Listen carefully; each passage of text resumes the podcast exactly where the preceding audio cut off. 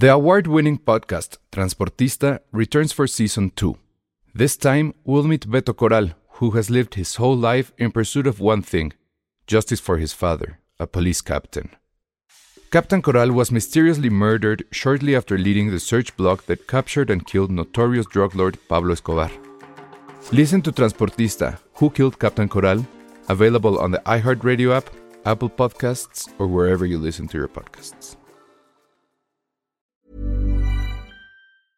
Hey, I'm Ryan Reynolds. Recently, I asked Mint Mobile's legal team if big wireless companies are allowed to raise prices due to inflation. They said yes. And then when I asked if raising prices technically violates those onerous two year contracts, they said, What the f are you talking about, you insane Hollywood ass? F- So to recap, we're cutting the price of Mint Unlimited from $30 a month to just $15 a month. Give it a try at mintmobile.com slash switch. $45 upfront for three months plus taxes and fees. Promo for new customers for limited time. Unlimited more than 40 gigabytes per month. Slows. Full terms at mintmobile.com. Escuchas. Escuchas. Escuchas un podcast de Dixo. Escuchas Filmsteria con Penny Oliva, Alejandro Alemán y Josué Corro. Hoy nos acompaña Ale Castro.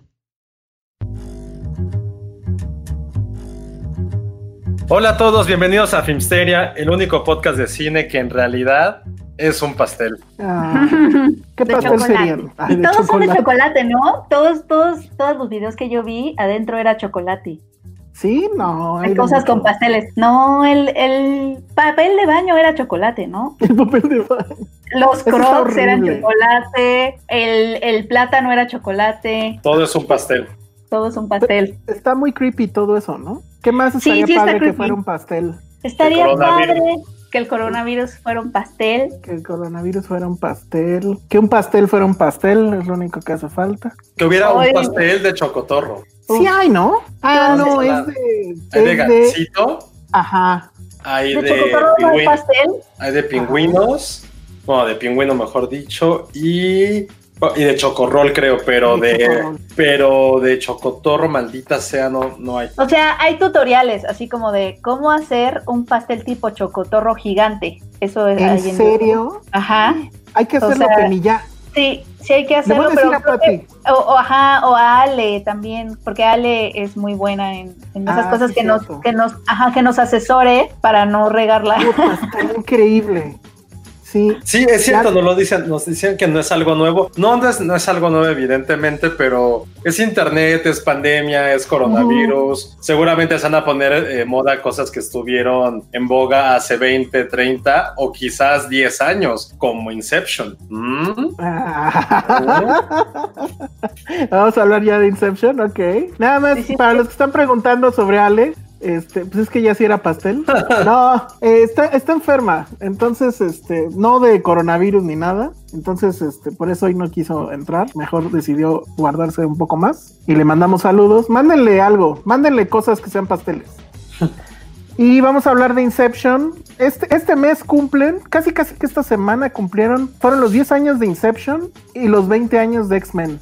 Pero a ver, Inception, esa sí la vimos en función de prensa, yo me acuerdo. Ah, ¿Cuál? yo no. Inception. ¿Tú no la viste en función de prensa, Penny? No, todavía no estaba in en el, en el gremio. Yo recuerdo que sí la vimos. No me mandaban ¿no? esas invitaciones. No, eh, o sea, en 2010, no, en 2010 yo era un RP. Ah. Y aquí le hacías RP. ¿Te puedes saber de al- estado, sí, era, era, era todo un caso porque le hacía RP al estado de Durango, al heroico estado de Durango, al que nadie va y en ese entonces menos querían ir porque se rumoraba, o sea, había el rumor de que el Chapo estaba en la sierra. Sí, a mí yo fui a Durango en 2009 a hacer un reportaje sobre John Wayne y nos regresaron. Sí, sí, ándale, pues en esas épocas, porque ya- lo que está padre, y para eso se lleva, nos llevábamos a los periodistas, es que tiene muchos sets de filmación de Ujú. western. Hay un pueblo, chupaderos, que tal cual, la gente vive ahí, pero sus fachadas son el salón Está o la casa del sheriff. Sí, está padrísimo, pero nadie, nadie va porque es muy difícil llegar de la capital hasta allá y además está pues muy inseguro. Entonces, Oye, ojalá el gobierno de Durango nos esté escuchando y nos dé un una lana para promover No, su no. estado. no tienen lana. No tiene lana.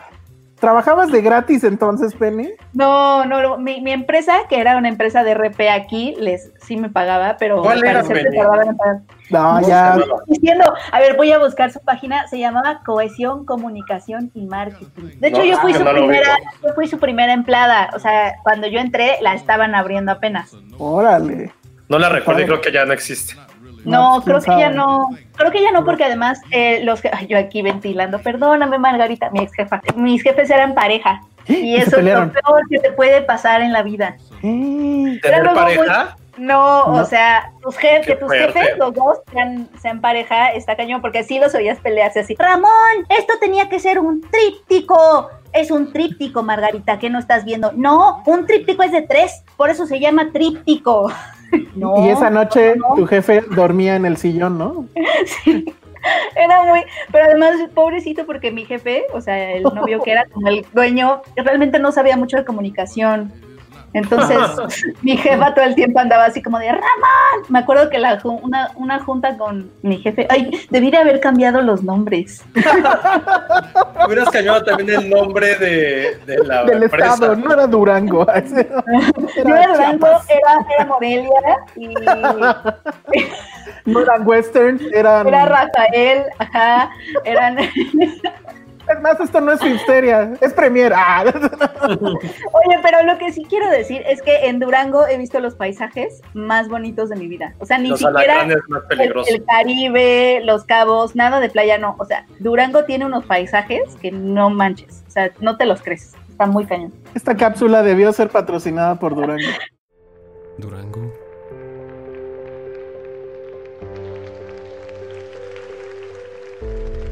Quiero estar ahí.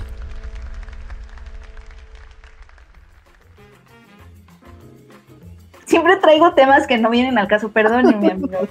Le das, es la esencia del programa, no te preocupes, Penny. Pero a ver, recordemos Inception. Yo recuerdo que la vi contigo, José, pero ya lo estoy dudando. ¿Sí la Eh, vimos o no la vimos? Sé que fue, o sea, sí la vi en prensa. Y la, eh, Eh, fue Perisu, no, fue universidad, ¿no? Sí, pero estoy casi seguro que fue que después yo me fui en chinga porque estaba el Mundial de Sudáfrica 2010. Había un partido que quería ver. Mm, ujú. Porque aparte fue función de prensa un sábado en la mañana. Porque yo me acuerdo que saliste, yo me acuerdo que tú sí saliste muy prendido. y No, yo sí no salí súper acá. Sí. Pero y la prensa en general sí la, sí la recibió bien. O sea, en esa Puta, función no de prensa la gente salió emocionada. Yo Creo sí que sí. 10 años han pasado y seguimos siendo los mismos Grinches desde entonces. Entonces no nos llevábamos con tanta... Bueno, yo no. José No, yo- pues salió No, corriendo. yo en esa, era, en esa época, es que alguien nos pregunta antes de su vida pre-gremio. Es que yo ahora soy el que tiene vida post-gremio. Yo ya no estoy parte del gremio.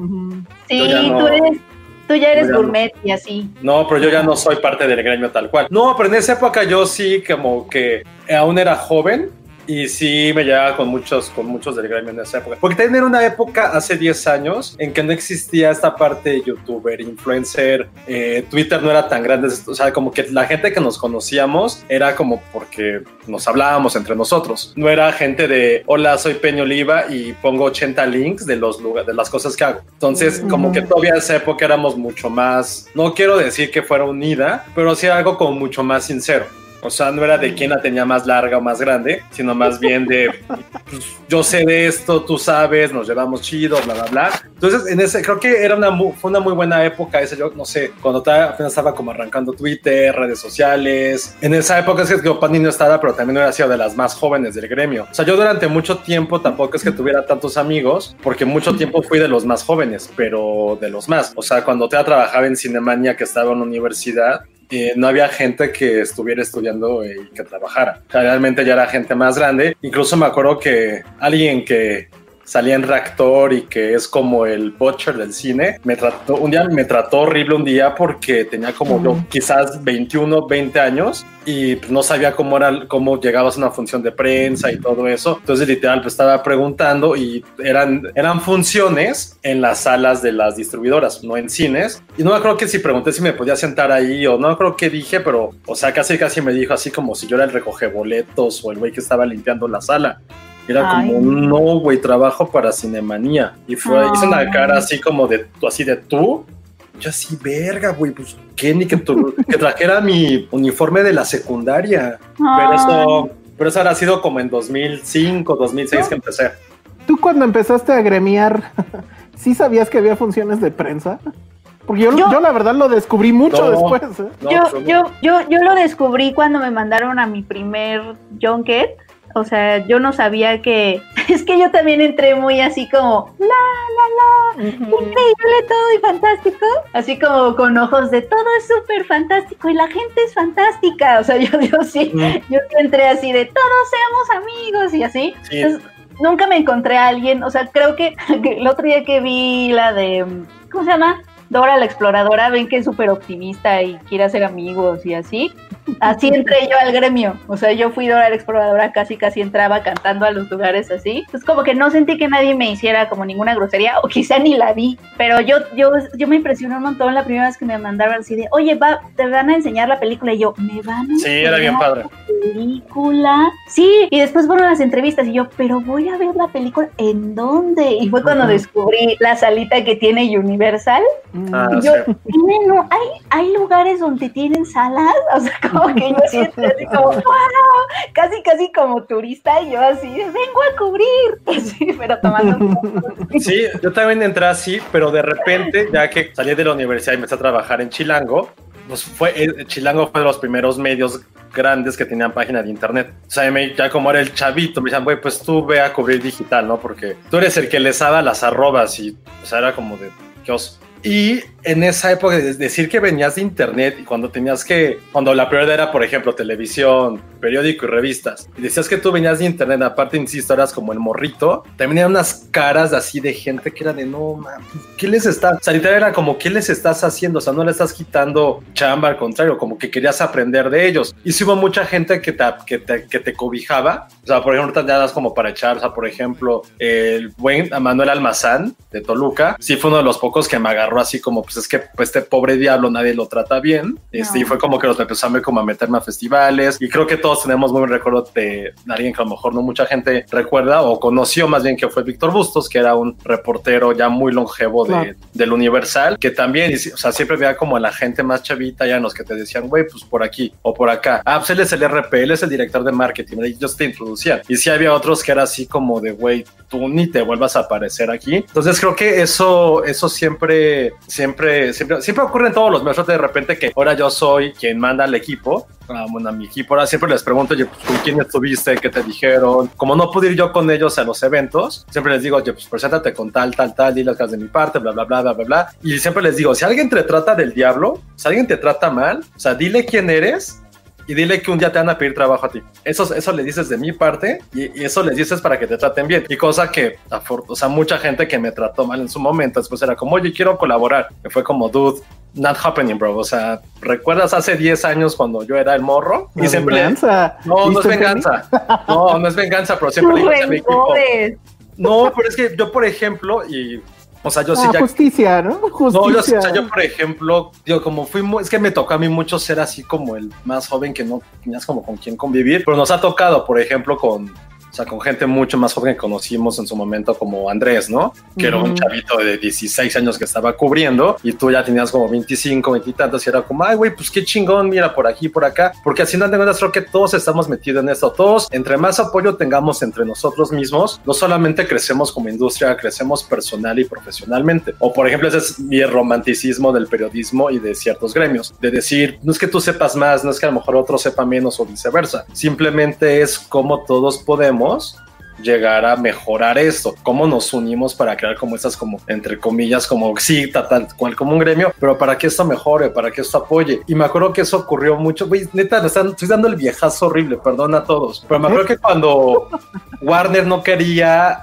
en, este, estrenar Where the Wild Things Are en 2009-2010, pues como que todo el gremio se unió para decir, güey, ¿cómo no la quieren estrenar, güey? Es una película que todo el mundo quiere ver, hagan algo y así en redes como medio activismo de 2009-2010, así como que vamos a bombardearlos y al final así tal cual guardia porque era es amigo nuestro quien estaba en esa época como RP dijo así de pues déjame revisarlo pero pues veamos qué hacemos y al final la pudieron estrenar ya no fue por También nosotros pasó, pero fue también pasó como con Scott Pilgrim, ¿te acuerdas? sí Lo también mismo, también ahí Hicimos bolita. Oye, este, Daniela Salazar dice, yo me encontré a Salón Rojo en un evento de HBO, lo saludé todo afán y me presentó a Penny. Y me iban a llevar con Josué, pero me tuve que ir porque tenía que enviar mi nota. Ay. Ah, no me acuerdo. Eso creo que fue cuando Westworld no tiene tanto. Ay, Daniela. Ah, cuando dieron los sombreros. Creo que sí. Creo que Ah, claro, porque estaba. Sí, es de las. Salud. Es de las pocas veces que Penny ha ido como a fiestas. es no manches, la música estaba bien buena, me acuerdo. Sí. los tragos. Ay, todavía tengo, todavía tengo mi sombrerín. ¿En serio? Aparte me dio mucha ternura que Checo y Iván, que, que les gustan los vaqueros y siempre han querido sentirse vaqueros, no se lo quitaron nunca. Ah, yo- Penny, yo lo tengo en el coche. Sí, sí. Estaba padre O sea, el es más, sombrero. Si estuviera Ale para que no se quedaran ustedes solos, iría ahorita al coche por el sombrero, que por alguna razón, eso fue en 2018. 2018, a lo mejor principios de 2019. O sea, habla tan mal de mí que no sé de hace cuánto no lavo mi coche, porque creo que o sea, no lo uso. Que ahí está el maldito sombrero de Westworld. No, ya dinos la verdad, en la noche lo usas. Dime, vaquero. Bueno, Del zorro. Sí, ajá, ya Bueno, ¿qué eso haces? fue Inception, amigos. No, no, no. Qué bueno que hablamos de Inception. ¿Les gustó mucho? Bueno, nos gustó siempre, ¿no? ¿A ustedes no? A mí no me encantó, nunca me ha encantado del todo, ¿eh? ¿Por qué? Es que tiene, tiene esta parte que es increíble y supongo insuperable eh, desde el punto de vista de concepción cinematográfica y, y, este, y visual de las capas de los sueños y esto de la camioneta que va cayendo lentamente y en el Inter van pasando cosas y demás. Una, una situación que además yo supongo que leída en el guion ha de haber sido bien complicada de entender hasta que ya la veías en imagen y pues sí, sí le entiendes. Aunque por ahí supe que en la versión japonesa, o, o sí, ha de haber sido japonesa, sí le ponían un numerito arriba en una esquina a la, a la película. Para que la gente entendiera en qué capa de sueño estaba. ¿Tú crees Ah, eso? O sea, Ah, yo me acuerdo que se horror. puse a mis papás y se quedaron, se me quedaron viendo así como, no, ¿qué es esto? No entendimos, me dio, mi mamá me dijo, me dio dolor de cabeza. Y yo, pero no, mamá, ya me tienes a mí explicándole como el chavo ese del meme. no, sí, es la capa del sueño y luego viene la otra capa y la- en la última capa el tiempo no se siente igual, ya sabes, yo sé. Ajá. Y- Pero pero, lo que yo sí, lo que me saca mucho de, de la película es tanta pinche exposición. Yo Sí, creo que de todas las de Nolan es ¿Exposición? la que más exposición tiene. Exposición o explicación. Bueno, es, es lo mismo. O sea, Ajá. tiene un chorro de diálogos cuyo Sí. única razón de ser Es es, que nosotros entendamos. Sí. Pero bueno, obviamente Pero es un personaje también- explicándole a otro personaje. Sí, ¿Qué es lo Y que hace todo el eso- tiempo el Doc de Volver al Futuro? O sea, el Doc de Volver al Futuro es, un personaje. Pero, pero lo hace rápido. O y sea, lo hace como muy, muy teatral y él es chistoso, exacto.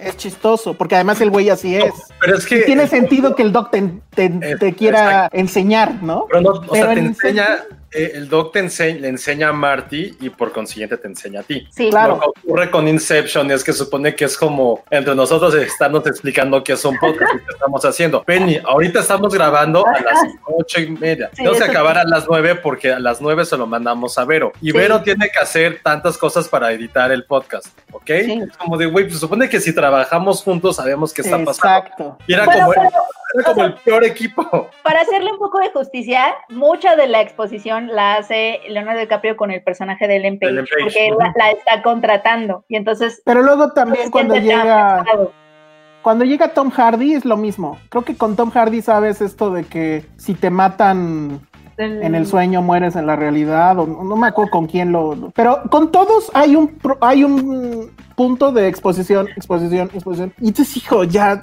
yo ya estaba harto de eso y seamos honestos la secuencia de acción del final o sea todo lo de la nieve sí está bien gacho no o sea sí Bien, es-. Creo, creo que es de lo que men- menos te acuerdas, eso sí. Sí. De hecho, ahorita que dijiste que está bien James Bond, en efecto, se supone que él quiso hacerlo así para hacer homenaje a James Bond y su película favorita, que es este Es una de los 80 cuando James Bond The Majesty, la, la de Lazenby, no me acuerdo, eh, Sí. a servicio de su majestad, creo. Que también al final tiene una secuencia en la nieve y todo. En la nieve. Pero, pues, pero bueno, creo que es de sus películas, creo que es la que más la gente sigue intentando analizar y las teorías del final si está, si está en la realidad o no está en la realidad. Sí. Eh, él creo que recientemente, no sé, bueno, no sé qué tan recientemente, pero ya en algún, en alguna speech que tuvo en una universidad, sí dijo, a ver, ahí les va, les voy a decir qué pasa al final. Y lo que les dijo es, la verdad es que no importa si Cobb está o no está en un sueño, a él ya no le importa. Porque ya está con sus hijos, ya no lo están persiguiendo, ya no tiene que estarse escondiendo. Entonces ya no le importa si es un sueño o es la realidad. O sea, O es como un lot. ¿e- e- ¿esto es lo que él dijo, no, lo que dijo Nolan? Eso es lo que dijo Nolan. ¿Es como un qué, Josué? Es como Lost, o sea, no importa si estaban vivos o muertos ya al final. En el ya no- exacto, o sea, así suena. Ahora, ¿cuál es la cosa que tiene Inception? Sí, más allá de que sea muy retorcida, es que sí, si lo analizamos, es un gran blockbuster, pero un gran blockbuster. Sí. ¿Por qué? O sea, es Nolan como en la marquesina, ¿no? Tenías a DiCaprio, a Joseph Gordon-Levitt que venía como ser, que parecía ser como the next big shit en, el, en Hollywood. Tom Hardy que era Page. como, ah, bien, ah, Ellen Page que tenía como un par de años que había hecho Juno, que era como la chica indie que ahora ya estaba en otro lugar. A Tom Bueno, Hardy yo no lo conocía, ¿eh? ¿Ustedes sí conocían a. Tom Hardy? Sí, no, ya había salido en, no me acuerdo, Bronson. pero en, Bron- en otra, en Bronson y en otra. Oh, Sí, no, sale, no me sí- acuerdo. sí sale Michael Caine, ¿no? Salía Sí. Michael Caine, Cillian Murphy, pero tener este equipo era como, era como un pequeño Dream Team. O sea, todavía no existían estas grandes películas como de ensamble de los Avengers, pero sí era como tener a las grandes estrellas juntas en una película y liderar. Ah, y estaba Marion Cotillard también, o sea, justo venía, o sea, era como la figura extranjera más grande. Entonces, era eso, más aparte un, una narrativa que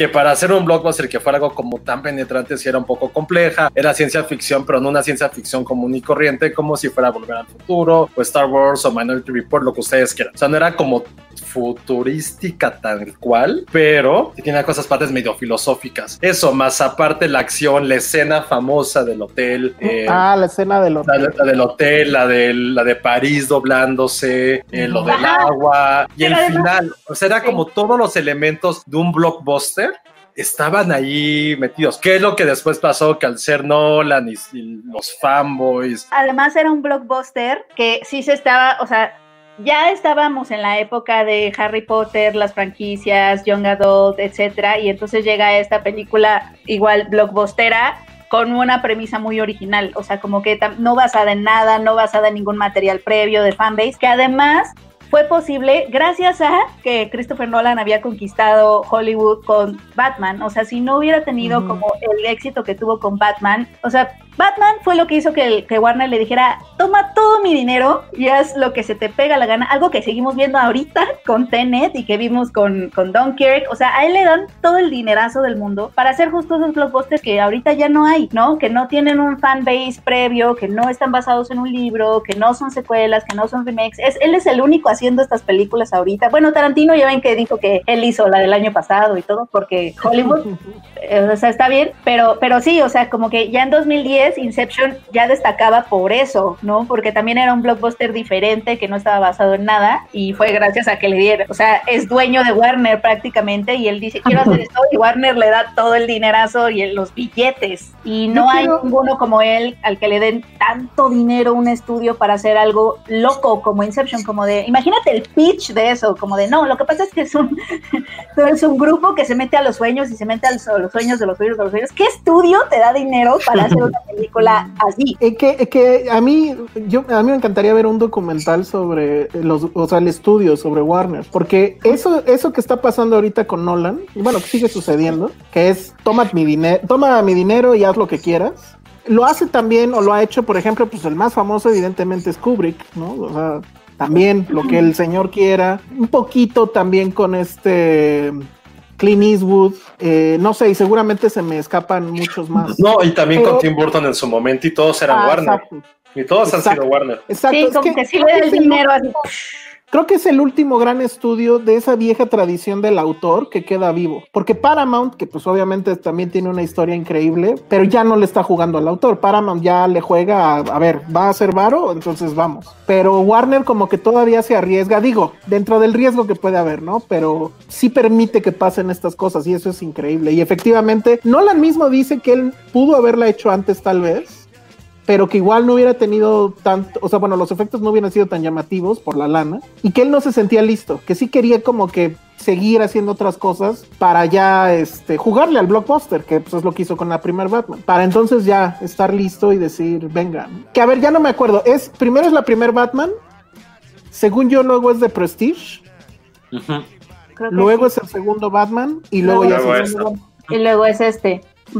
Y, y es que el segundo Batman le fue, o sea, ya ven que hizo bi- un billón de do- más de un billón de dólares y que, y que cam- y cambió las categorías del Oscar y toda la cosa. Entonces, o sea, para cuando hizo Inception, ya era el dueño de Warner y entonces por eso es que tenemos Inception, ¿no? Y, Exactamente. y por eso es que ahorita tenemos Tenet, porque también es, o sea, nadie entiende bien, es un palíndromo, o sea, ¿sabes? O sea, otra vez como conceptos elevados de acción.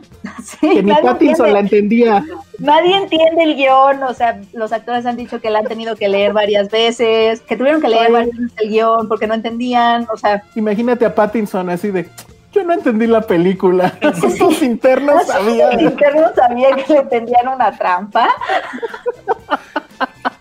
O Por ahí está el rumor, que yo digo que es rumor, pero ahí anda, que es precuela de Inception. Ay, no, ya basta. Que, que lo que van a ¿Pero descubrir cómo? estos cuates, que lo que van a descubrir estos dos güeyes es cómo meterse a los sueños. Ah. Y que ahí Pero, acaba. pero es que también, o sea, piensa en Dunkirk, así, ningún actor estrella, no cambiaron el nombre porque él no quiso cambiarlo, o sea, Dunkerque, o sea, ¿qué, ¿qué distribuidora deja Dunkerque? Este, y no tiene a nadie, nadie, nadie, ningún actor, ninguna estrella, ninguna cara conocida, una épica de guerra más grande que la vida, o sea, ¿Cómo lo hubieras puesto, Penny Dunkerque? Dos puntos. pues es que, es que Ale es la que es buena para los hombres, pero no sé cuál sería como, como, como la casa va por ti, no. como vamos por ti, amigo soldado, no sé. Tienen el regreso a casa. Las flipantes aventuras de un de los soldados. El regreso a casa. Puta, sí lo veo, ¿eh? Pan con mermelada. Dunkerque, galle- galletitas y té. O sea, como que él sí hace lo que se, lo que quiere. Y eso fue Lo que se le da por la gana. Batman. Eso fue por Pero Batman. el coronavirus no lo va a dejar hacer lo último que él quiere. Una batalla contra el reloj me gusta. Contratado Dunkerque, contra en las distribuidoras. Ahora ha- hazlo en gerundio. Porque ahora salió, salió por ahí, contra el reloj. salió por ahí la nota de que le habían propuesto estrenar fuera de Estados Unidos primero. Porque como Estados Unidos sigue cerrado, y bueno, y capaz que a nosotros tampoco nos hubiera tocado, pero que en otros lugares como en Europa y eso, donde ya se puede ir al cine, que se Mm, estrenara, y no quiso tampoco el pinche necio. No quiso. no. Ah, Bueno, pues es que sí sí, luego, luego, luego, luego iba a estar en el pirata en una cámara así moviéndose, ¿no? Sí, yo creo que por la piratería, pero sí está neceando un buen, yo siento. Está ya muy neceando. Está muy neceando. Nos Sí. ponen, Tenet ya se estrenó, pero no, lo- no hemos llegado a esa parte en el pasado. Muy bien. Exacto. Es como guion de Nolan, así de sí, ya, ya Sí, sí, sí. Le fue bien. Sí. Está bueno. Ah, nos preguntaban que cuál iba, cuál sería nuestro tótem. Ah, yo no sé. Pero a ver, El pero- expliquemos qué era el tótem. Ah, ya no, pero déjenme buscar el cómo. Pues era este objeto con el cual uno sabía si estabas en el sueño o no. Que la verdad es que no entiendo, porque nunca aparece otro tótem, ¿o sí? Creo que sí, Sí, este. aparece de, otro personaje, pero no me de acuerdo. Tom cuál es. Hardy, creo que, le, creo que le enseña. Le enseña. O Tom Hardy o Joseph Gordon Levitt, no me acuerdo cuál qué era lo que tenían, pero sí enseñan el de ellos. Y tenía que ser algo que, que supiera su textura, su peso. Su peso. Ah, era una pieza de ajedrez, creo. Creo que sí. Pero eso es medio tonto, ¿no? Porque lo de la pirinola tiene mucho sentido. O sea, si sigue girando, pues ya valí. Sí. Pero es que ese es mi punto. que ¿Un yoyo?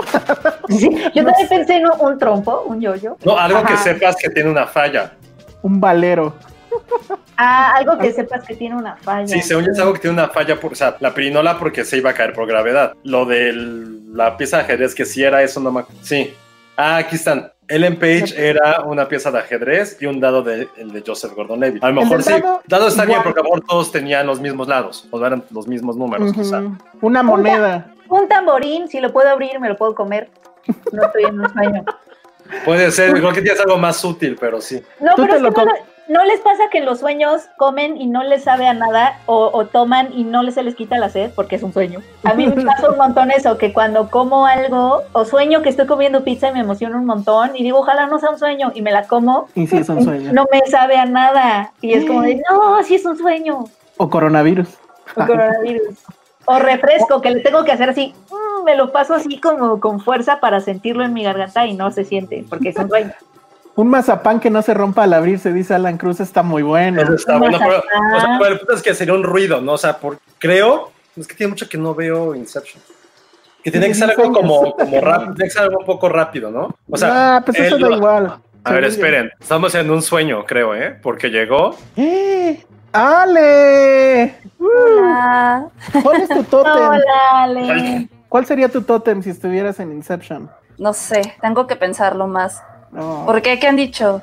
Pues Pónganme eso. al día. Ya, ya casi acabamos de hablar de Inception. Tenemos que acabar ya de hablar de Inception. Pero pues qué Ajá. palabras finales al respecto. Yo sigo pensando que creo que es la película que más del Nolan que más ha hecho a la gente imaginar teorías y generar este historias y que sigue creo que fascinando a la gente, pero no es su mejor película, creo yo. No, Ustedes, yo creo que lo que nos fascina es su concepto. Sí, y, y- y la, la habilidad para que sea visible, ¿no? Sí, Ismael Morelos dice, unos audífonos que sirvan sería el tótem de Ale, efectivamente. Pero no son los audífonos, es un micrófono. Pero ve, Un ahorita ya que sirva bien. Podría ser. A ver, Ale, ¿tú qué ¿Ya opinas de Inception? Te dije. Le soy sincera, no, no es, o sea, coincido, es. La primera vez que la vi salí rayadísima, ¿no? Así de, no manches, es increíble. Y la vi hace poquito, estuve en la tele y medio la estuve viendo, la verdad no le puse mucha atención y me dio mucha flojera. No sé, o sea, sí fue como de, "Ay", no sé si a ustedes les pasó lo mismo. eh, ya ni siquiera le puse atención, ya ni me acuerdo bien de todo, pero sí, o sea, no creo que sea lo mejor de Nolan, como dices tú. A ver, ya para cerrar, o bueno, no sé si tú, Josué, Penny, No, a ¿quieres mí, decir algo ya? luego que para hacerlo de lo de lo de Inception, es que si hay una frase que me- a mí me sigue gustando muchísimo, porque es una frase un poco, muy poco valorada de Nolan, que es un gran guionista, creo que es uno de los grandes guionistas que nos ha tocado crecer con él. Cuando están Tom Hardy y Joseph Gordon-Levitt en, como en la bodega y empiezan a dispararles. Entonces Joseph Gordon-Levitt saca como una pistolita, ¿no? Y empieza a disparar. Y se supone que puedes imaginar lo que sea en esa parte de los sueños. Y llega, se pone atrás del Tom Hardy y saca como una bazooka. Y que le dice, no temas imaginar cosas más grandes. Y es como, verga, eso es lo que representa el tipo de cine que quiere hacer Nolan y lo que debería de aspirar a ser un buen blockbuster como, los, ha- como lo hizo Nolan. Entonces creo que esa es la frase que a mí más me gustó de la película, que de repente la, la sigo recordando. Y ese y el meme de Leonardo DiCaprio que está así con los ojos cerrados. No sé si la pero Claro. y después lo comparan con un galgo. Sí, Eso es lo que más me gusta de Nolan. A ver, este, ya para cerrar, ¿cuál es la mejor de Nolan según ustedes? Penny. Ah, ay, a mí, me, a mí sí me gusta mucho Memento y también The Prestige. The Yo soy Prestige me fan gusta de, un de montón. Prestige. Para mí, Ah. The Prestige es la mejor y no, según yo, no la ha superado. Sí, y después es de, a mí me gusta mucho The Dark Knight. Sí, claro. Sí.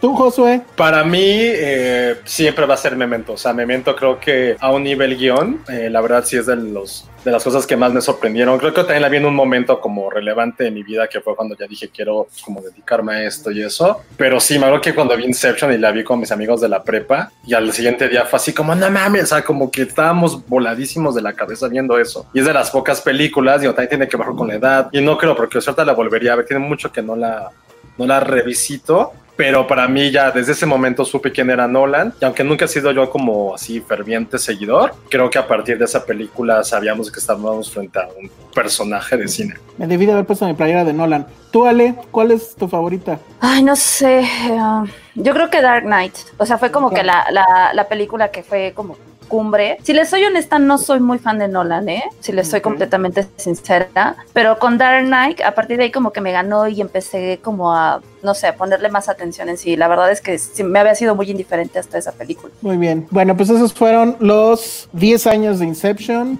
y vamos a otras cosas.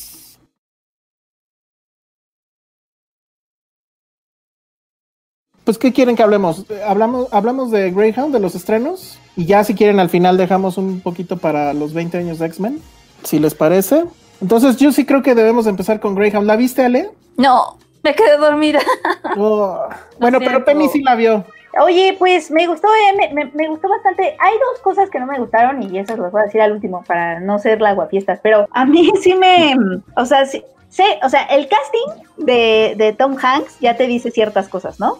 O sea, como que ya, ya sabes más o menos a qué película vas a entrar, sobre todo si es de la Segunda Guerra Mundial, y él es un capitán, ¿no? Eh, porque no podría ser menos, Tom Hanks, que un capitán. Es el capitán de toda una flota que va a cruzar el Atlántico con provisiones y armamento y todo, pero hay una parte del Atlántico que es muy peligrosa porque no tienen el apoyo aéreo y tienen que navegar solos y es donde se encuentran con esta, pues esta mm, manada o jauría de, de lobos submarinos que son los nazis. A mí lo que me gustó de la, mucho de la película es que sí tenía como mucha sutileza o, o era muy sutil en cuanto a que era una historia en donde él no en ningún momento se siente Rambo, como de que se le desaparecen a toda su flota y él contra los siete submarinos. O sea, es alguien que lo único, es una historia como de resistencia, de lo único que tengo que hacer es cruzar esta parte y que sobrevivamos los más posibles los barcos y pide ayuda y todo eso. Y me gusta mucho y sé que esto es algo que a, a varias personas no les gustó. Leí que, que les pareció pesado, pero a mí sí me gustó mucho que los diálogos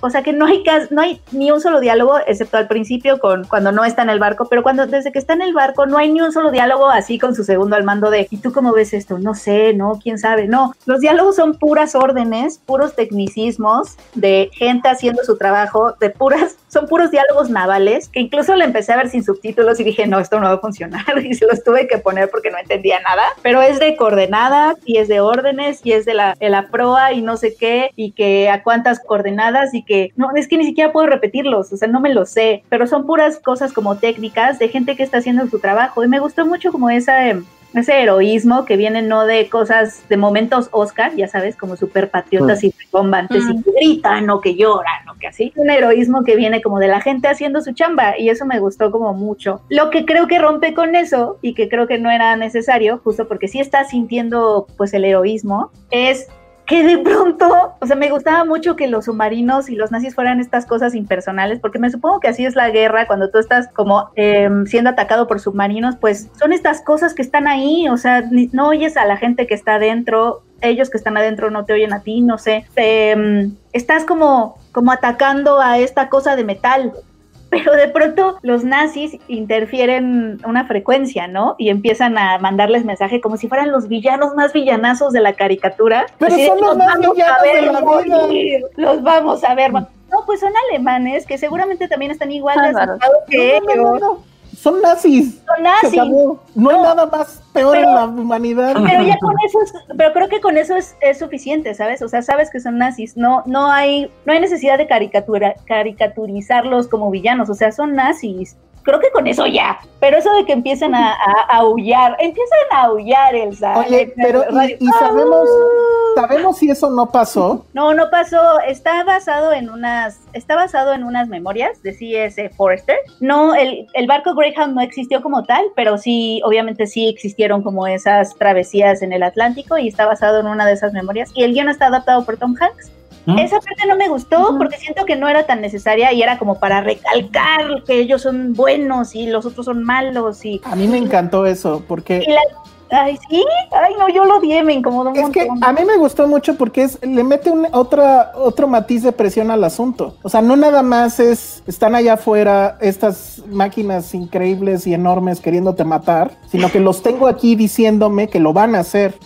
Pero necesitaba, yo- ya la presión ya era un montón. O sea, estás en No, la pues eh, eh, échale más. O sea, No a mí sé. lo que me encantó de la película es, uno, es una película que no se anda con, con cosas. Solamente hay una pequeña subtrama que se explica con los primeros cinco minutos de la película, no más. Y de inmediato te manda a la acción, pero no es esta acción clásica de una película de acción de voy a ver puros madrazos y voy a ver puras explosiones. Sí es eso, pero como que llevado a un plano, voy a usar esto que no me encanta, pero realista. En el sentido de que, como bien dice Penny, son puros diálogos de, de, de jerga de na- naval. Eso de me latió un montón. cuatro grados Ah. y no sé qué. No entiendes nada. No entiendes no nada. porque estás viendo las imágenes, porque estás viendo la tensión y es una clásica película de Hollywood, de Hollywood clásico de el personaje que hace su trabajo bien y que es una persona que además está todo el tiempo en presión, todo el tiempo está mandando órdenes, pero también escucha, pero acepta críticas, pero que además sabe que todo lo que haga, cualquier acción que tome, cualquier decisión que tome, va a costar vidas. Y ahí es Y donde creo cabrón. que el casting de Tom Hanks funciona bien, porque justamente tienes diálogos muy técnicos que a lo mejor no estás entendiendo, pero es Tom Hanks. Entonces ahí hay un atajo emocional y ya sabes qué tipo de órdenes está dando, ¿sabes? O sea, siento que incluso el casteo de Tom Hanks es parte del lenguaje de la película, de cierta forma. No, claro, porque además eh, actúa como su papel clásico, que es el papá que va a cuidar a todos, ¿no? Y en la pandemia lo quieres ver cuidándonos. Sí, porque la verdad es que ese es también el otro punto de la película. O sea, ves a un personaje que está en presión, que la vida de mucha gente depende de él, la suerte probablemente de todo un, de toda la civilización occidental dependa de él. Sí. Y, y- y, pues va tomando las decisiones y acepta críticas y, y no elude responsabilidades y no se anda con que la culpa es de otros, no. Entonces eso justo ahorita, y ya saben de quién estoy hablando, pues sí se extraña. Y es una película, además, es la primera que me toca en esta pandemia, donde digo, ching, esta película merecía verse en cine con una pantalla. Justo les iba a gigante. preguntar eso. Sí. O sea, yo creo Es que es sí se iba a estrenar, fue COVID. Sí, Exacto. Sí se iba a estrenar en Sí iba a cines. estrenar. Él De hecho, estaba, Triste. Él ha dicho varias entrevistas que le rompió el corazón no estar en salas, que porque iba a estar entre Wonder Woman y Top Gun. Mm, fíjate. No, Es que, increíble. lamentablemente, yo creo que va- así van a haber muchísimas películas que se van a tener que ir a plataforma. Es- esta película de Mucho. Greyhound, de hecho, al principio se ve que dice ahí Sony. Este, era Sí. de Sony entonces, ¿no? ¿Vale? Y pues ya decidieron. Creo que streaming. sí. Pues sí, o sea, y nos está pasando a todos, ¿eh? También a mí, eh, a nosotros nos está pasando lo mismo. O sea, los menos productores es como, pues ya la hice, ya invertí, quiero estrenar, pues ya mejor me voy a streaming. Es muy triste, pero ¿qué le Ahora, vamos a hacer, chicos? Dentro de todas las plataformas en las que pudo haber estrenado, eh, perdón, pero sí creo que es en la que mejor le fue, porque la película está en 4K. Entonces digo, yo sé que pues, la pantalla y, y, o sea, se necesitan muchas cosas para poderla ver en 4K. Un internet rápido, etcétera. Pero si lo tienen, es la mejor forma de verlo. Se ve muy impresionante y tal cual. Dura, además dura bien poquito, dura hora y media, me parece. Y es hora y media de una batalla. Y tú dices, esto no va a funcionar. Y en el O sea, mar, tiene- eso también está padre. Es en el mar, que es la vida más sabrosa. Que sale su hijo, además, ¿no? Le da órdenes a su hijo. a- No, yo no sabía. ¿Sí? Sí, que no sé quién, quién es, pero su hijo es uno de los este, marinos que le lanza órdenes. Está muy increíble, la verdad. Sí está en mi lista de lo mejor del año, definitivamente. Y sí creo que se va a ir con esa bandera de ser la película con la cual extrañamos, por lo menos conmigo sí, extrañar la sala de cine. Esa película hubiera sido increíble serio? verla en una pantalla grande. Sí, totalmente. Total, Sí, totalmente. hubiera estado padre verla. Y hubiera estado padre que Tom Hanks no tuviera su corazón roto. Sí. Pero Oye, una- coronavirus. Sale Elizabeth Shue, ¿no es Elizabeth Shue? Sí, es Elizabeth Shue. Pero me chocó su, su personaje. ¿Por qué? Es que esa es la segunda cosa que no me gustó de la película. Me hubiera gustado que empezara en el mar. Siento que nada más sale como justamente para recalcarnos el heroísmo y el melodrama y que, Bueno. que siento que no es tan necesario. Yo sí creo que era necesario saber que él, alguien lo esperaba. Pero Porque si no, no, eso es como muy, muy a la antigüita de todo. Eso es pues como es, muy- es un Hollywood clásico. Es una película montada en el Hollywood clásico, pero Pero no lo con- necesitas porque casteaste a Tom Hanks y él te lleva a ese lugar mental inmediatamente. no, yo sí creo que te da, te, ato- te- te- te da otra, o sea, te pone otro punto más en la personalidad de este tipo, que es increíble, ¿no? Digo, literal es increíble. Es un, es un líder a prueba de todo. Te lleva a ese padre. lugar emocional luego, luego que lo ves. O sea, sí es, un, Sí. sí es una herramienta que usa la película para no decirte ya tanto y para ponerlo a dar órdenes. Deberías de verla, José. Pero es que no sé, ¿no te gustan las de guerra o qué? Ah, no, ahorita estoy regresando a ver películas de hace unos años. ¿Pero de guerra? muchas- o- No, no, estoy viendo películas independientes de hace 10, 15 años. Muy bien. Bueno, pues entonces eso fue Greyhound. Oye, nos, pre- nos pregunta esto Roy San Martín. ¿Tom Hanks algunas veces ha hecho un papel de villano? Creo que. ¿En a ver, creo que no. Allen? Voy a ver su MDB. Hay una, hay una película donde él era un ladrón. No, es una de los hermanos Cohen, pero... Ah, es de los hermanos Coen. Pero, pero bueno, no son, no es, o sea, es como Ocean's Eleven, son, rat- son rateros, pero los Pero quieren. son los héroes. Son los héroes. Son antihéroes. Imagínate Pero- una película que lo casté como nazi o algo así. Estaría muy raro.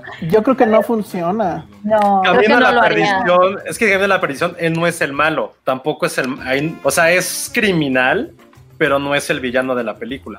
No, no tiene, no, es que en serio Tom Hanks es toda bondad porque no tiene esta parte oscura como si la tenía Robin Williams. Y se acuerdan que hubo un momento Sí. donde Robin Williams empezó Sí. a ser villanos justo con Nolan. Sí, sí, En, en- ¿Cómo se llamaba la segunda de Nolan? Ya no me acuerdo. Pero sí, sí, sí. creo Tom Hanks, o sea, tendría que, estaría padre, Es que, pero no, lo, lo tendría que ser muy increíble porque no se la puedo creer. es O que sea, hasta en sus animaciones, como Woody, es igual a como es él. O sea, sigue siendo el Súper líder. bonachón. Bonachón, pero además un líder, ¿no? Siempre es un líder. Claro. Este, oye, no, es que estoy viendo Apolo 13, Toy No, Story. Their Own tampoco, o sea, es, es, es un alcohólico, pero, pero no es villano tampoco. O sea, sí es un papel de no 100% bondad, pero no es villano. No, es medio sí. chistosón. No, no hay. eh, en Road to Perdition tal vez, pero pues ahí también es el poco, papá. un poco, un poco. Pero en realidad lo están cazando a él, o sea, tampoco es que él sea el villano, él es el protagonista, él es el antihéroe, el que sabe que está haciendo una parte criminal, pero está protegiendo a su hijo. O sea, son como ya metidos en casi, casi como dilemas éticos, pero no es el villano per se como se percibe a un villano. No, y ya, ya no, ya no lo va a hacer. O sea, No, ya, ya no le da ni el cuerpo, creo. o sea, ya es, Estuvo- es- es estas personas que cuando esté en una película va a significar algo. Está, está, ha de estar cañón también como actor. Pero Ya en la vida un- real, en la vida real tal vez sí fue villano, ¿eh, chavo? Ajá, la vida real ahora es un culero. Ah, claro. No, pues estuvo en la... Hay que estuvo- preguntarle a su esposa. Según en el hilo de. Kane, no es tan bueno como nosotros creemos que es. Estuvo, estuvo en la, en En la lista. En la lista. En la de lista gente. del, del Pizzagate. En lo del Pizzagate. Ah. No, pero, pero el Pizzagate fue una teoría de conspiración que ya Exacto. comprobaron que no. Bueno, pero él No, estaba en la lista, no, estaba en la lista de pasajeros que iban a la isla Ah, de Harvey ese era mi, ese era mi, Sí, sí, sí. mi pregunta. Ah, de Harvey. No, era, Sí. de este Jeffrey, ¿no? No, de Jeffrey. De Jeffrey Epstein, perdón, perdón. Ya, bueno. No, yo no creo en esas teorías de la conspiración. El Pizzagate sí fue una teoría de conspiración, pero el Jeffrey Epstein no. Tom Hanks nos va a salvar del coronavirus con sus anticuerpos que ya los donó la ciencia. Así, con Zully no fue quien mató a los pájaros, los totalmente. pájaros. Sí, sí pensé en Zully. Ah, Sully está increíble. Es, Sí. Sully Sí. y, y Greyhound tienen mucho que ver. Ay, bueno, también. Captain Phillips. eh, No, Captain pero es lo que también. decíamos un poco que es gente nada más haciendo su trabajo. O Ajá. sea, por eso también me recordó a Zully, a, su, a la parte en donde él está manejando el avión. Sí te Sí, recuerdo. es muy a los Howard Hawks y es muy, es muy un tema gringo de que lo único que necesitamos es que la gente haga bien su trabajo y punto. O sea, no se necesita más. Pero bueno, pues eso fue Greyhound y ahora vamos a hablar de otra cosa que tampoco vieron Josué ni Ale, creo. ¿Tú qué viste, Ale? ¿No viste nada? No. La jauría, Perdón. No, Ay, no vi nada. Yo solo vi un capítulo. la serie de Amazon Prime que ¿Está buena? paréntesis, pues más o menos. Lo que A pasa es que el tema es muy bueno. Contrarias. Ajá, es- sí. Me Bueno, a ver, nada más, a ver, deja nada más pongo en contexto. Lo que quiero decirles es que la Rain, que es el productor, ¿no? Este hombre se está haciendo millonario en el coronavirus porque Homemade es producida por él, esta es producida por él, y no me acuerdo que otro producto había salido igual. El que Presidente, ¿no? Ah, creo que también el presidente es producida por él. Y había otro más, pero ya no me acuerdo. O sea, se está haciendo millonario en esta pandemia. Y bueno, esta es una serie que está basada en un caso real, pero que sucedió en España, que era, no era la jauría, era la manada. Y era un grupo de adolescentes, al parecer todos hijos de papi, que violan a una chica, pero cuando se van a juicio, el juez, o los, bueno, en, en un primer juicio, los Ujú. jueces deciden que no es violación. Al parecer hay un video. Ah, entonces- es el caso de la manada. Exactamente. Sí, y Es el, el la- muy juez, famoso en España. exacto, y que el juez decide que no es violación, que porque según esto, ellos le dijeron que había sido consensuado y que en el video se veía que ella estaba disfrutando. Entonces, bueno, ese es el nivel de ese caso y es el que toma la serie, aunque lo adapta a Chile. Y, Y, y- es y se inspira como levemente, ¿no? Porque no son tal cual los hechos así, sino No, que hay meten un, tema, meten un tema de internet para que los millennials la quieran ver. de- Ajá. Ya son centennials, güey. Deja de decir millennials a gente de edad. whatever.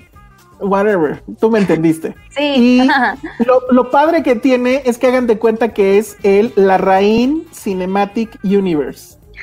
Porque sale Tony Manero, Sí, sí. sale una mujer fantástica, sale Pablo Neruda. eh, Ay, sí, no mames. Sale, Emma, bueno, sale el que le hace de Pablo Neruda. Sale Ah, ok. Pensé que estaban como que se mezclaban esos personajes. No, no, no, son los, Ah, No, no tiene todos los actores. Ah, pues sale, sale Sale- Emma, Sale efectivamente. Emma. Ujú. Que está súper guapa, súper Y guapa. súper joven, en Emma se ve más grande y aquí se ve una chavita. Pero es que según yo es por el pelo corto, ¿eh? Sí, se ve bien chiquita. Eh, hace Se de adolescente aquí, Sí, colegiala. ajá, pero según yo es por el pelo corto. Y estaría padre, no la he terminado de ver, pero estaría padre que el villano se haga él.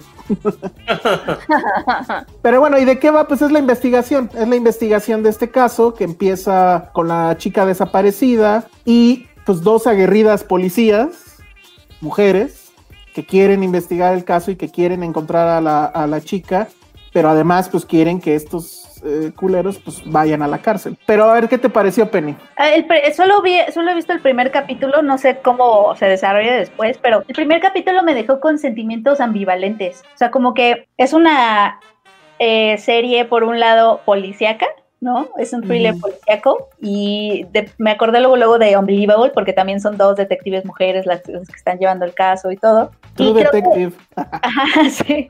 La ley y el orden, víctimas especiales. Saludos a Olivia Benson, la mejor detective del mundo. Bueno, este, por ese lado, creo que, creo que sí tiene como elementos bien puestos como para hacer de estas series thriller, policíaco, medio adictivos, ¿no? Por ejemplo, yo creo que está mucho mejor que Paulette, por ejemplo.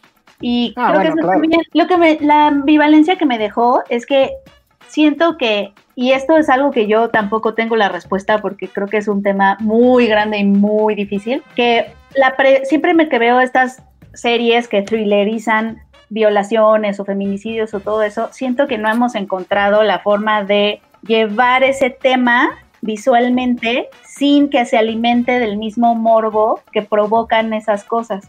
Como que sin querer la serie cae o ese tipo de series caen, o incluso el cine, en lo que quieren condenar todo el tiempo. O sea, me, me da la, la impresión de eso, porque por ejemplo, hubo varias tomas que me generaron como, ay, no, no, no, es que, es que esto es justo lo que, lo que no, eh, porque justamente queremos alejarnos del morbo, ¿no? De, que, de, de, de estas conductas de estar viendo a las chavas y a los cuerpos de las chavas. O sea, hay eh, escenas, o sea, hay escenas en siendo- el primer siendo capítulo. violentados. Sí, en el primer capítulo, eh, al final, ves el video un poco Ah, ok, ok, ya, ya, ya.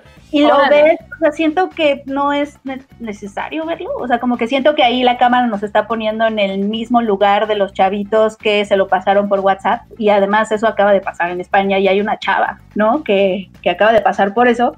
Y, eh, por ejemplo, eso no me latió tanto. Eh, y siento que es, es una serie muy bien intencionada, porque sí, como que se ve que sí quiere poner los temas a discusión, ¿no? Hay un grupo de chavas feministas, que está lo del escrache, ¿no? Qué tan legítimo es o no a la hora de luchar por justicia. Están, la- están chavas adolescentes protestando en la secundaria a raíz de que su, de que su compañera desaparece, así empieza la serie. Y eso, pero también visualmente me provoca problemas. O sea, el, al principio del capítulo, la cámara, el, el principio del capítulo es un maestro de teatro abusando de, de su alumna, porque la, es una audición de teatro y las está grabando, pero les está, les hace hacer cosas pues sexualizadas, o sea, las está cosificando, las está sexualizando. Y la cámara adopta el lugar de la cámara del maestro, o sea, a ti como espectador te está poniendo en la mirada del maestro. E incluso cae en la toma, que es la cliché de la mirada masculina, que es esta toma que ponen en el hombro atrás del chavo, para que tú veas a la chava como él la está viendo. Entonces, por ejemplo, ese tipo de cosas, hubiera sido interesante que la cámara estuviera viéndolo a él, ¿no? Que los espectadores nos pusieran, que nos pusiera a los espectadores en el lugar de ella y no de En él. los ojos de la víctima. Por ejemplo, ¿no? O sea, como que siento que caen esas cositas visuales que al mismo tiempo siguen medio perpetuando cosas, y, pero eso no quiere decir que no sea una serie bien intencionada. Entonces me generó como esos conflictos, como de, no sé si es posible llevar estos temas que todavía no entendemos bien a nivel visual y que, y que además son problemas que se han este, discutido desde hace años, ¿no? O sea, como en los, es- los 70 las cineastas feministas se preguntaron si para no cosificar el cuerpo de las mujeres, a lo mejor no había forma ni siquiera de filmarlo, por ejemplo, ¿no? O sea, ellas mismas se han preguntado eso por años de hay una forma de filmar el cuerpo femenino, eh, algo enfocado en el cuerpo que no cosifique, o sea, ese es un tema que, o sea, yo no tengo la respuesta de eso para nada, pero no sé si hay una forma de thrillerizar estas experiencias para el entretenimiento de un producto de televisión sin caer en esas cosas, o sea, no, no sé cómo se vería eso, tampoco tengo la respuesta y no soy cineasta y no soy nada, pero, pero como espectadora me genera conflictos. Yo ya llevo cuatro capítulos. Sí noté eso. Y bueno, además eh, la estoy viendo con Patty. Y Patty, cada capítulo termina muy encabronada. Sí, también te provoca visceralidades, ¿no? Así como... Y yo "Ah". creo que eso es justo lo que quiere hacer la serie. Y yo creo que también, seguramente tuvieron la, la- la discusión de mostramos la violación, no la mostramos, y deciden mostrarla, que digo, creo que no es tan gráfica, pero no deja de ser una violación, pues. Y, Sí, es el videito que ves, ¿no? Ajá. Y, y bueno, y se va a ir repitiendo, eso también está como loco, o sea, va a ser una imagen recurrente en los siguientes capítulos. Ah, Pero yo creo que el punto es ese. Yo creo que lo que quieren hacer es justo que te encabrones. También tiene esta, el guion está como que muy hecho para que los personajes empiecen a discutir lo que quiere. Digo, no sé quién es el director, no sé si es Larraín, pero bueno, digamos que es Larraín. Este, lo que quiere decir, y es esta discusión sobre la mujer, sobre la ley. La parte donde estos güeyes ya, porque hay una parte donde ellos dicen, pues es eso, ¿no? De, fue consensuado y además a ella le estaba gustando. Toda esa Ah, parte que están juzgado es Eh, así a de eso no no he ma- llegado, qué espanto, me voy a enojar un montón. Exacto, sí, te vas a enojar mucho. Pero esa es, o sea, esa es una parte del el, el- el tema y si la sigues viendo, yo la sigo viendo por el tema y por ver cómo van a resolver. Pero creo que tiene muchas deficiencias ya hablando de cine, pues, o bueno, de serie, pero pues, es cine, Sí. que tienen que ver uno. Efectivamente creo que no saben manejar bien el thriller. O sea, porque además ya sabes el caso, entonces los, los elementos extras que le meten no te hacen que sea más atractiva la historia en el sentido de thriller. Creo que va muy lento. Y hay, por lo menos el capítulo 4, es una cosa tipo, o sea, no quiero decir qué es para no spoilerear, pero digamos que fulanita de tal resulta que le gusta el helado de fresa. Y es una gran revelación. Ok, ya, nosotros como espectador sabemos eso. Luego este personaje va y le cuenta a un personaje B, uy, ¿qué crees? A fulanita de tal le gusta el, el helado de fresa. Y luego va a otro, ese personaje luego va y lo cuenta, o sea, dices, güey, ¿para qué me estás mostrando esto? Todo el capítulo, todo ese capítulo se trata de saber que fulanita de tal le gustaba. Digo, es una cosa mucho más grave y sí está muy cabrón, pero no necesitan decírnoslo cuatro veces. Sí. Entonces sí tiene esos No. problemas. Chale. Tiene el problema de que la, la- el personaje de, de la mujer fantástica, ¿cómo se llamaba la, la actriz? Daniela Vega.